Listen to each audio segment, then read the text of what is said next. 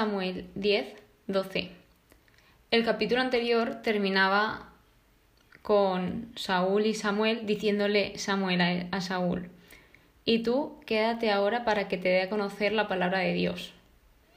Por lo tanto, el capítulo 10 narra el momento en que Samuel toma el cuerno de aceite y lo derrama sobre la cabeza de Saúl. Es decir, aquí está ungiendo a Saúl. Aquí es donde nos podemos preguntar, ¿y qué simbolizaba el aceite?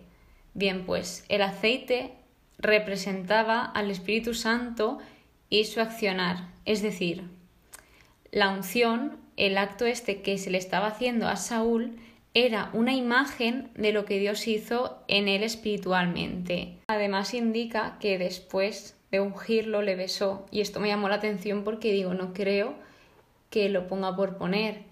Efectivamente no lo ponía por poner. El acto de darle un beso después de la unción era una señal de apoyo de Samuel a Saúl, como que iba a estar ahí. Por lo tanto, Saúl ya tenía el apoyo de un hombre de Dios. De hecho, Saúl es ungido como caudillo de su heredad, es decir, príncipe de su pueblo, por Yahvé. Él es ungido por Dios. Y esto quedaoslo aquí porque próximamente va a salir y tiene muchísima relación lo que dice en este versículo. Samuel le dice a Saúl, te invadirá el espíritu de Yahvé y quedarás cambiado en otro hombre.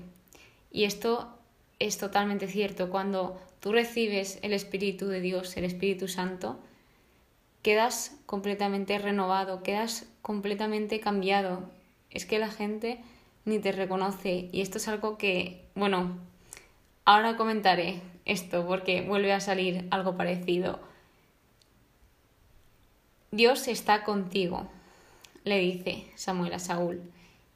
Y como vemos, esta pequeña frase se encuentra a lo largo de toda la Biblia, desde Génesis hasta ahora, se nos está diciendo, Dios está contigo, Dios está contigo, Dios está contigo, no estás solo, no temas. Es qué es lo que más se repite y es algo que me llama la atención, que Él siempre nos está repitiendo que no estamos solos, que estamos acompañados, que está Él con nosotros, que pelea por nosotros, que nos ama y mil cosas más y aún así a nosotros se nos olvida y es que nos lo repite constantemente.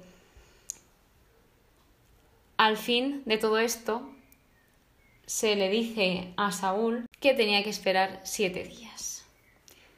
Y veremos la importancia de la espera, que es algo que también remarca mucho Dios a lo largo de toda la Biblia, lo importante que es esperar. Y si aquí Samuel estaba diciendo a Saúl que tenía que esperarse siete días, era por algo. Por lo tanto, le cambió Dios el corazón y todas las señales se realizaron. Aquí habla de la conversión de Saúl, de que Dios cuando nos convertimos te cambia el corazón y que todo lo que Él nos ha dicho, todas las señales que, por ejemplo, en este caso dijo, de lo que pasaría con Él, se cumplió. De hecho, más tarde, cuando la gente ve a Saúl, se preguntan todos, ¿qué le ha pasado al hijo de Kis? con que también Saúl anda entre los profetas? Es decir, su presencia entre la gente causaba extrañeza porque decían, ostras, ¿qué, le ha pasado? Es que me hizo mucha gracia leer esto porque sentí que hablaba de mí. Porque el versículo 9, que es el que os acabo de leer, de le cambió Dios el corazón, es totalmente lo que me pasó a mí, lo que sigue haciendo Dios conmigo. Dios va trabajando en mi corazón y va aumentando ese amor y corrigiendo todos y cada uno de mis errores para que yo sepa amar mejor cada día y amar de verdad. Y claro, cuando la gente empezó a ver que había cambiado y lo sigue viendo, te dicen, ¿qué, te ha pasado? O, o ¿cómo es que de repente estás así? Entonces me hizo mucha gracia leer esto Luego ya, cuando Saúl es designado rey por suertes, aquí se, vuelve a destacar que Saúl era muy muy alto. Pues ya el pueblo tiene lo que quería e indica esto que me gustó mucho y es, le acompañaron unos valientes a quienes Dios tocó el corazón. Yo, qué bonito. Obvio, obvio. Sin embargo, también hubieron malos comentarios, como en todo, no le va a agradar a todo el mundo lo que a lo mejor nos agrada o directamente a todo el mundo no le podemos agradar. Siempre va a haber alguien que choque con tu carácter y que suelte malos comentarios. Pero en este caso tenemos que ser muy fuertes y no dejar que nuestro corazón como que devuelva eso, porque estamos llamados al amor y no debemos dejar que nuestro corazón se infecte de odio porque los demás sí lo tengan. De modo que algo que he visto en un estudio y me ha gustado mucho es que aquí hacen como un pequeño análisis de Saúl hasta ahora. Saúl es escogido y ungido por Dios. Está lleno del Espíritu Santo, que es lo que acabamos de tratar. Apoyado por un gran hombre de Dios, Samuel. Bendecido con los regalos de la realeza. Rodeado por hombres valientes. Encima eran hombres valientes que habían sido tocados por Dios y también era apoyado por la mayoría de la nación porque realmente querían un rey, entonces era como que se les había dado lo que habían pedido, menos obviamente algunas personas que no les hizo mucha gracia, pero bueno, siempre están estas personas, ¿qué le vamos a hacer? Y a día de hoy sigue pasando esto. El capítulo 11 trata la victoria contra los amonitas. Y aquí habla de un tipo que se llama Nahash, que este era una monita. Y hoy en el estudio bíblico he descubierto que Nahash, el nombre de Nahash, significa serpiente o víbora. Y yo, madre mía, porque es que me apunté una cosa que me llamó la atención y es que Nahash les decía a todos, como que les puso la condición de que debían de sacarse todos el ojo derecho pero yo me pensaba que esto era un refrán. Por eso me lo apunté para buscar luego en el estudio bíblico, porque digo, a ver qué querrá decir con sacarse el ojo derecho. Pero no, que era de verdad, que se lo sacase el ojo derecho. Y esto como que debilita, obviamente si no tienes un ojo, eres más débil porque te cuesta más realizar las cosas. Entonces, pues este quería que todos se quitasen el ojo derecho. Entonces, claro, les dijeron, espérense, espérense y vamos a ver, vamos a hablar con los demás a ver si también quieren hacer este trato. Pues, porque claro, Najas no sabía que había rey ahora mismo en Israel, por eso se puso tan chulito. De modo que, cuando Saúl se entera de esto, de repente le invade a Saúl el Espíritu de Dios y dice que al oírlo invadió a Saúl el Espíritu de Dios y se irritó sobremanera. Es decir, ¿qué es lo que Dios quiere? Lo que Dios quiere es que seamos fortalecidos y usados por Él para tocar a otros.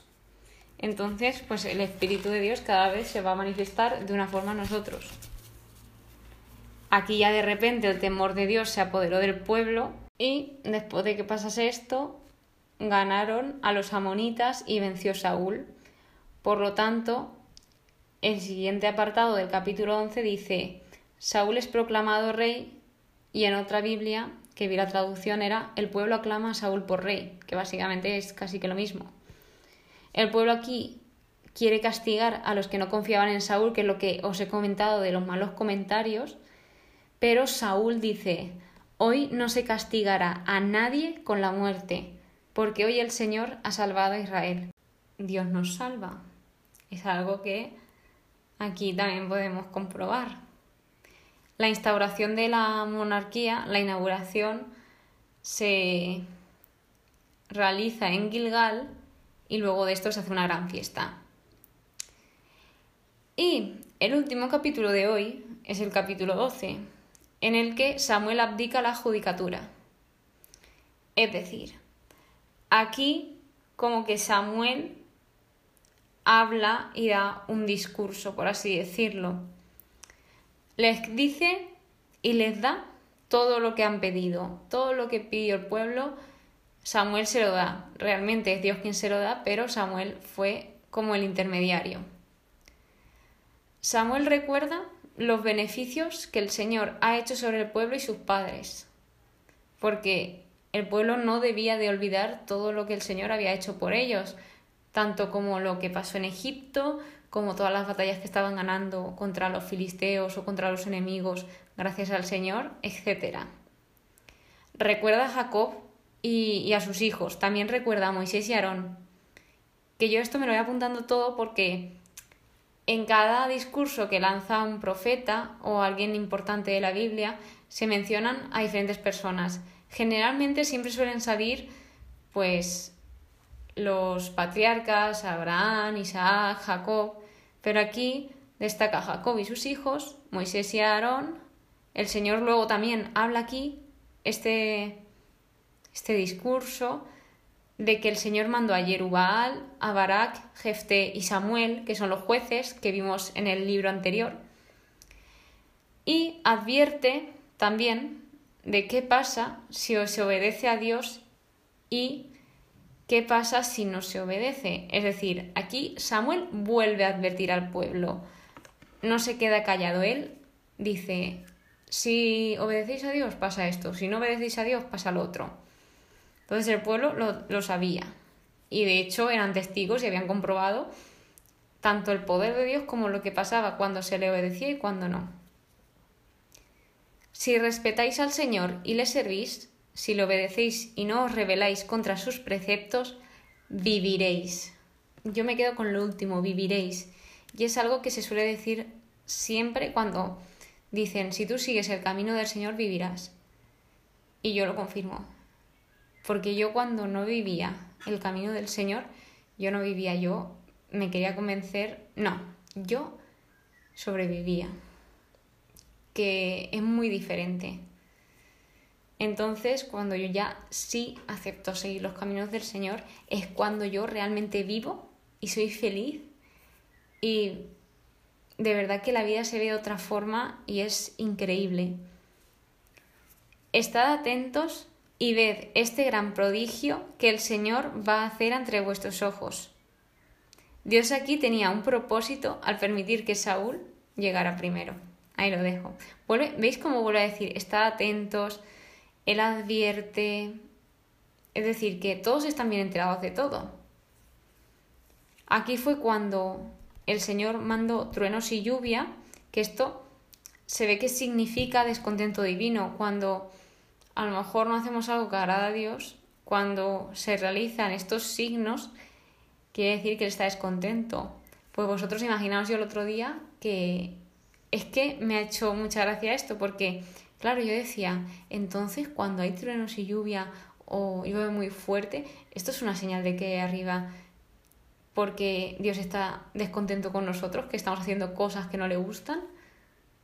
Realmente la lluvia hay veces que es necesaria entonces yo decía, ostras, ostras, si realmente le estamos entristeciendo a Dios, ¿qué estará pasando? ¿Qué estará pensando Él? No, no sé si me estoy explicando, pero, pero bueno, que, que Él lanzó los truenos y lluvia en este momento para ver el daño que habían hecho a los ojos de Yahvé al pedir un rey. Por lo tanto, esto sí que era una señal para que el pueblo sintiese que Dios estaba descontento con ellos. Y es que los que os comentaba antes de que lo relacionaba el otro día era porque justamente en la época que pasó esto, en los días que se dieron los truenos y la lluvia, eran días que eran muy raros que se produjese esto, porque se ve que era como, como verano y que tronara de esa forma y lloviese de esa forma era súper, súper raro y era muy malo para las cosechas. Entonces, claro, yo digo, ostras, pues ahora también estamos en época que es muy raro que llueva, digo, digo, ¿qué estaremos haciendo mal? Bueno, cosas, cosas, pensamientos, que yo comparto todo. Y ahora os voy a leer el versículo 20, porque de verdad que no tiene desperdicio.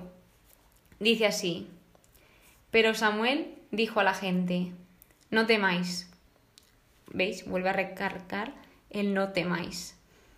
Cierto que habéis cometido esta maldad.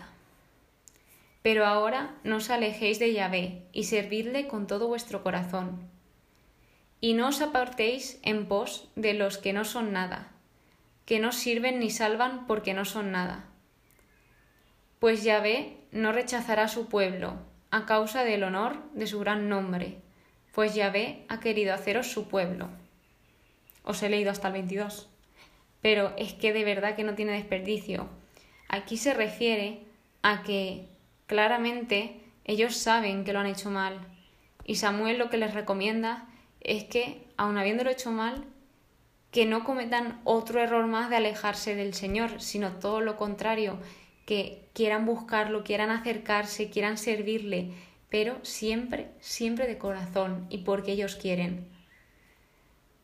Por lo tanto, a mí esto me parece muy bonito porque muchas veces cuando hacemos algo mal, sentimos la tentación de alejarnos de Dios y lo que tenemos que hacer es todo lo contrario, acercarnos más, reconocer ese error y dejarlo todo en las manos de Dios para que Él nos ayude a corregirlo.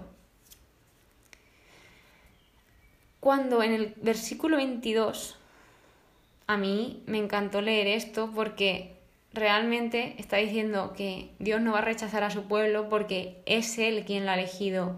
Y aquí se ve cómo Él ama a su pueblo, el amor que Dios tiene a su pueblo a pesar de todo lo que le han hecho. Y aplicando con vosotros. Es que Dios os ama, Dios te ama inmensamente. No tenemos ni idea del amor que Dios nos tiene. Para terminar, os leo un poco del versículo 24, que me encanta. Dice, solo a Yahvé respetaréis y serviréis fielmente, con todo vuestro corazón. Es que como remarca con todo vuestro corazón, de que lo hagamos de corazón, porque al final si no lo hacemos de corazón, va a ser algo forzado y esto a Dios no le gusta. Porque si tú estás haciendo algo que no te nace, tú no vas a ser feliz y Dios lo que quiere es que seas feliz. Y te aseguro que servirle a Él es lo que más feliz te va a hacer en el mundo. Y si tú ves ahora como que no tienes ganas, como que te cuesta, pídeselo a Él. Dile, Señor, pon en mi corazón todos tus deseos que tengas para mí. Y os aseguro que Él lo hará porque Él nos va a obligar a nada. Él os respeta y la decisión es toda vuestra. Y con esto terminamos los tres capítulos de hoy. Espero que os hayan gustado, que hayáis aprendido aunque sea un poquito. Muchísimas gracias de verdad, de todo corazón, por escucharme una vez más y nos vemos en el siguiente episodio. Que Dios os bendiga.